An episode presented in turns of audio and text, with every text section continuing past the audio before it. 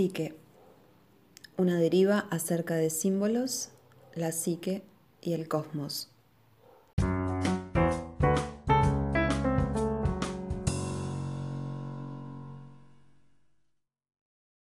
Bueno, el concepto de desapego es un, es un concepto que está atravesado por múltiples discursos sobre el desarrollo de la conciencia, sobre el despliegue de la subjetividad humana y forma parte de, múltiples tradiciones espirituales. Es un concepto súper rico, muy profundo y que puede tomarse desde diferentes ángulos, ¿no?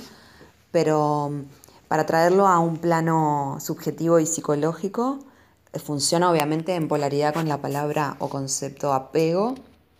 Son parte de una dinámica en la que se estructura nuestro psiquismo, porque somos seres relacionales que se fundan como sujetos a través del, apego, ¿no? de las formas en que experimentamos el apego. Em, entonces, a través de esas formas en que experimentamos el apego es como vamos constituyendo nuestra subjetividad y nuestro carácter.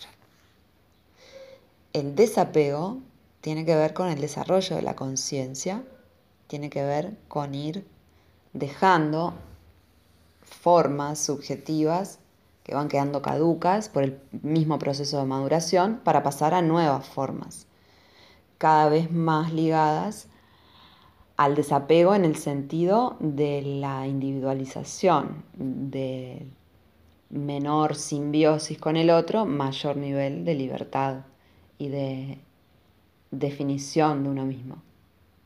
A la vez, el desapego implica en algún punto también desidentificarnos de nuestro, de nuestro carácter, de nuestras formas de funcionamiento fijas, instaladas. Cuanto más fijas nuestras formas de funcionamiento, menos libertad nos dan, menos posibilidad de elección y de decidir conscientemente nos permiten, nos habilitan el carácter, entonces, cuanto más fijo, delata mayor nivel de apego a determinadas posiciones subjetivas. Cuanto mayor nivel de apego a esas posiciones subjetivas, mayor em, preponderancia de, que la posición sea una posición cargada de, del pasado, de las formas infantiles. Cuanto más infantil la forma, mayor es la demanda y más fija es la demanda. Eh, entonces, recapitulando, el desapego como proceso de maduración de la conciencia tiene que ver con desidentificarme del carácter. No con dejar de tener el carácter que tengo, con darme cuenta de lo fijo y de lo rígido que es y en qué aspectos es rígido y fijo. Cuanto mayor nivel de apertura me permita, mayores niveles de libertad y de creatividad voy a tener, mayores niveles de desapego.